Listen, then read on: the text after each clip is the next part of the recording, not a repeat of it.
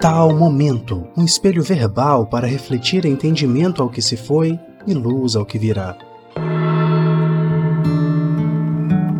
Bom dia, boa tarde, boa noite, boa madrugada. Não sei o horário que estamos nos encontrando aí agora.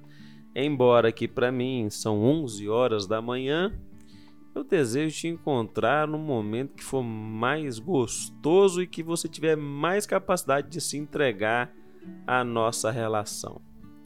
De estar presente aqui no nosso momento de reflexão, aonde quem sabe um lampejo de luz possa brilhar aí na sua consciência, trazendo a ampliação mínima que seja da sua capacidade de observar a própria vida, de entender a sua própria existência, de refletir sobre as próprias ações e certamente, como efeito disso tudo, a melhoria da sua relação com você mesmo ou com você mesma, claramente. E hoje o nosso intuito é falar sobre os elementos que compõem as relações interpessoais, né? É, seja elas amorosas ou não, mas via de regra as relações elas serão compostas por no mínimo dois indivíduos, né? E se a gente pudesse demonstrar isso aqui num desenho como acontece dentro do consultório terapêutico, eu desenharia dois círculos que encontram uma certa interseção entre si, né? Um círculo um pouco sobreposto ao outro, aonde de um lado eu colocaria a sua inicial, do outro círculo eu colocaria a inicial de alguém que você interrelaciona e ali naquela naquela interseção entre os dois círculos eu sublinharia, grifaria, marcaria e também escreveria com uma seta assim o relacionamento ou a relação. E isso continua no fio, né, da nossa sequência aí de podcasts que estamos falando bem do autoconhecimento, estamos falando bem sobre as nossas relações, para futuros maiores entendimentos em torno da gente e da nossa percepção com o outro, certo? Já passamos pelo amor fati, de amar o outro como ele é, já passamos, né, pelos efeitos da terapia nas relações. Muitas coisas a gente já falou aqui, né, sobre a interação, sobre a lucidez, né, de nos conhecermos, de sermos nós mesmos. Já falamos aqui, iniciando na semana passada, sobre o limite das relações, não é isso? E hoje eu quero falar, dando prosseguimento nisso tudo que a gente vem abordando, o intento de hoje é nós conseguirmos aprofundar um pouco nos componentes das relações. Então, buscando pela imaginação, né, os dois círculos sobrepostos até um certo momento, né? Encontrando uma interseção desses dois círculos, é o que nós vamos chamar de relação. E é a partir deste ponto que nós vamos entender por que de tratar dos limites como nós tratamos no nosso último encontro. Porque ao entender os seus limites, ao entender o seu alcance, você vai ter uma capacidade melhor de identificar o seu papel na relação que você está inserido nela. Para que você não caia talvez aí no deslize, né? Por mais redundante que seja, cair no deslize, né? Me fez refletir agora que nem todo mundo que desliza cai. Mas deslizando e caindo naquele conceito de relação aonde dois são um, na relação conjugal, né, principalmente, aonde dois são um, tem uma chance de você perder a sua identidade dentro desse tipo de relação. Tem uma chance de você não conseguir valorizar a sua própria identidade, o seu próprio ser, as suas próprias características, vivendo misturado completamente ao outro. Então, o nosso propósito ao identificar os limites, ao demarcar né, e apresentar os limites, é para que na relação nós saibamos de uma maneira mais consciente quem sou eu, quem é o outro e qual o resultado da somatória desses dois indivíduos. Então, um grande problema que acontece e que traz algumas pessoas para o processo terapêutico é justamente a perda da identidade ao estar nas relações, ao se misturar ao outro de tal maneira onde perde-se a capacidade de discernir, de escolher, de é, opinar, né? E, e, isso acontece muito já, e é engraçado, assim, se não seria cômico se não fosse trágico, como que é possível identificar num alto número de relações a falha no início do processo. Quando é, para agradar o outro, né, ali no processo, vamos falar da dança do acasalamento, ali na fase da conquista, na fase da paixão, né? De uh, conseguir mostrar ao outro as melhores qualidades, de mostrar ao outro as próprias virtudes, muitas pessoas abrem mão de fazer escolhas singelas, simples, mas que dá ao outro o recado de uma certa submissão. Isso tanto homens quanto mulheres as pessoas que abrem mão de dizer o que gostam na hora de escolher um filme, na hora de escolher um passeio, na hora de escolher um presente. E aí, quando pergunta o que você quer fazer, e o outro responde: Ah, o que você quiser tá bom. Que filme nós vamos ver? Ah, escolhe aí. Ah, o que, que você gosta de comer? Ah, qualquer coisa para mim tá bom. Isso acontece muito no princípio das relações quando as pessoas não querem demonstrar de fato para o outro a sua personalidade. E é uma tentativa, óbvio, né, de aceitação, de, de ser bem querido, né, de ser agradável, mas que junto com esse desejo são mensagens inconscientes e não verbais que nós mandamos para o outro de abertura plena dos próprios limites ou de não conhecimento dos próprios limites. E isso faz com que um sobressaia ao outro, com que um abrace o outro na relação, fazendo da relação um só. Mas não um de uma forma heterogênea, onde os gostos vão ser é, bem divididos.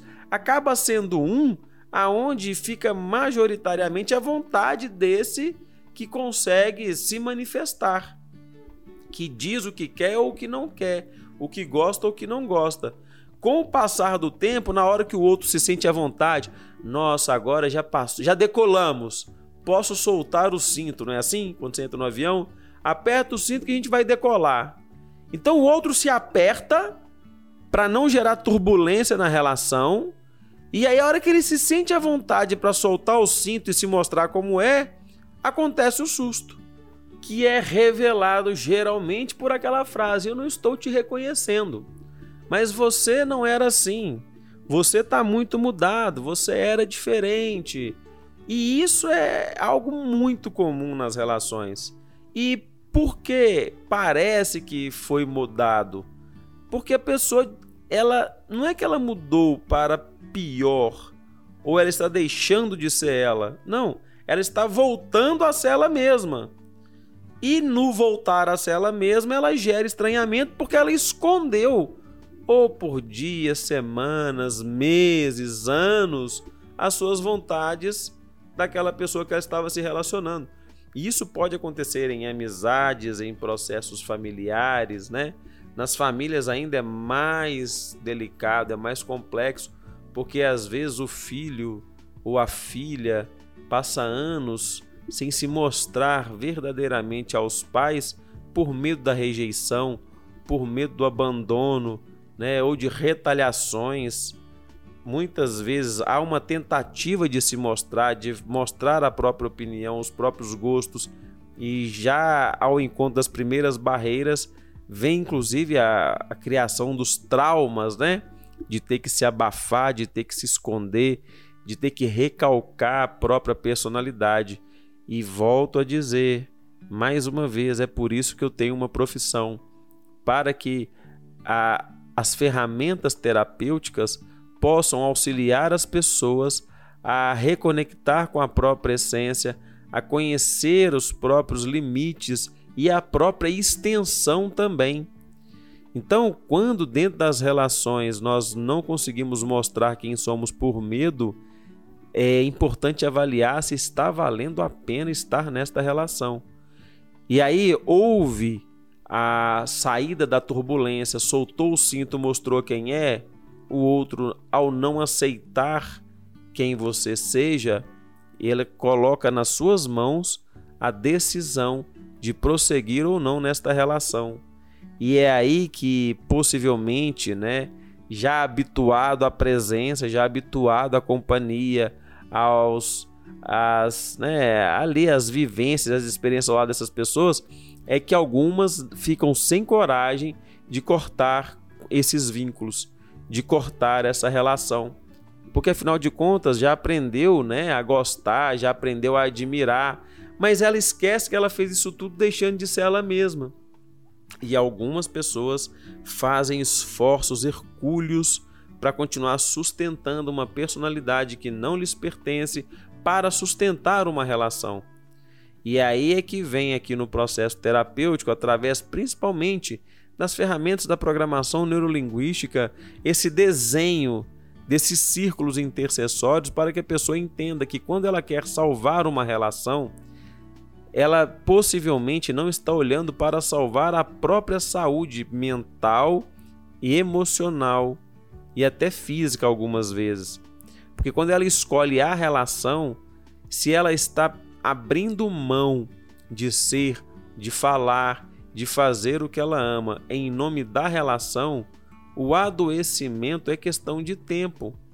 Então, muitas pessoas que procuram a terapia, quando elas têm coragem, elas olham para isso e conseguem identificar o quanto elas estão apagadas na relação, o quanto elas estão submissas, o quanto elas estão, algumas vezes, em relações até abusivas, porque não conseguem ou não conseguiram ao longo da relação manifestar ali a sua vontade, o seu desejo e foram se adaptando ao, somente ao querer do outro.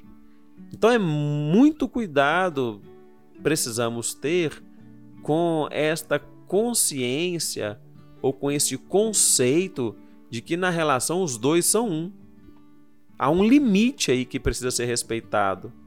A relação é a união dos dois, mas a individualidade nunca se perde. A individualidade nunca deixa de existir. E a relação só existe porque tem duas individualidades. Então importa que aprendamos a manifestar os nossos desejos, os nossos quereres, para que nós não venhamos a confundir a nossa individualidade com a relação. Porque em algum momento pode ser que sejamos constrangidos a fazer coisas absurdas em nome da relação a aceitar comportamentos antes inaceitáveis em nome da relação. Eu gosto muito de buscar como referência para isso a uma, um ensinamento filosófico de Jesus. Porque tirando a religião de lado, né, e pegando a parte filosófica que são os ensinos, né, as reflexões de Jesus, tem uma fala de Jesus que é assim, que eu adoro usar para os contextos de relacionamentos interpessoais. Jesus diz assim: aquele que não amar menos ao seu pai e à sua mãe do que a mim, não é digno de mim. Então, olha o que Jesus está dizendo. Se você não me amar mais do que você ama os seus pais, você não é digno de mim. Por que, que Jesus traz esse tipo de ensinamento, de processo filosófico, de reflexão filosófica? Porque o, o nível de amor ágape que Jesus veio ensinar, ele sobrepõe, inclusive, ao amor que nós temos com os pais e que os pais têm conosco. No amor que os nossos pais têm para conosco, pode ser que o seu pai te ensinou um comportamento de mentir, sem querer. Pode ser que o seu pai te ensinou um comportamento viciativo ou viciatório. Pode ser que o seu pai tenha comportamentos que não respeitem as pessoas. Ele pode carregar em si um preconceito, ele pode carregar em si ali algum tipo de comportamento que rebaixe outras pessoas, mas o comportamento de Jesus, ele é sobre-humano. Então é por isso que Jesus fala: olha, se você amar mais eles do que a mim, tem chance de você fazer umas besteiras aí. Né? Porque o meu comportamento, os meus ensinamentos, eles são para um amor generalizado. De fato, um amor incondicional. Então, olha que interessante levando isso para as relações. Se você ama a relação mais do que a você mesmo, tem uma chance de você fazer uma bobagem aí. Se você ama o outro mais do que a você mesmo, tem uma chance de você estar completamente perdido e desconectado da sua própria felicidade em razão de fazer o outro feliz. Então, para se relacionar com amigos, com a sua relação amorosa, para que a relação seja digna, importa que você se ame antes. E ao se amar, esse amor transbordável, você vai respeitar os seus limites, vai respeitar os limites do outro e terão uma relação maravilhosa. Então, para que isso ocorra, importa reconhecer os limites que nós já tratamos no nosso último podcast e importa reconhecer o papel de cada um dentro do processo. E eu espero que tenha ficado claro para você. Se não ficou, eu te peço perdão. Se não ficou, me chama lá no direct do nosso Instagram, do Tria de Terapia. Né? E se você reconheceu no podcast de hoje algo similar à sua dificuldade de identificar aí né, o papel de cada um na relação, de identificar de uma maneira mais clara, né, como que tá aí os componentes das suas relações interpessoais, chama a gente, busca aí pelo WhatsApp, se você já tem meu contato, se não vai lá no Instagram e vamos conversar sobre a sua história, sobre os componentes das suas relações aqui, tete a tete, um sentado de frente para o outro, ou quem sabe online, se você está me ouvindo de outro estado ou de outro país. A gente tem sessões online também e isso aí é uma dádiva, né, que a tecnologia nos traz. Mas o importante é você ter a chance de falar sobre você, sobre a sua história, olhar para a sua vida e reconhecer aonde você pode melhorar cada dia mais para você mesmo, ter a chance de viver a vida que você acha melhor. Mais uma vez, te convido a compartilhar esse podcast com alguém se você gostou. E somente se você tiver gostado bastante, nós nos encontramos aqui na segunda-feira que vem, porque hoje eu já falei demais na sua cabeça. Um beijo no seu coração e até a próxima.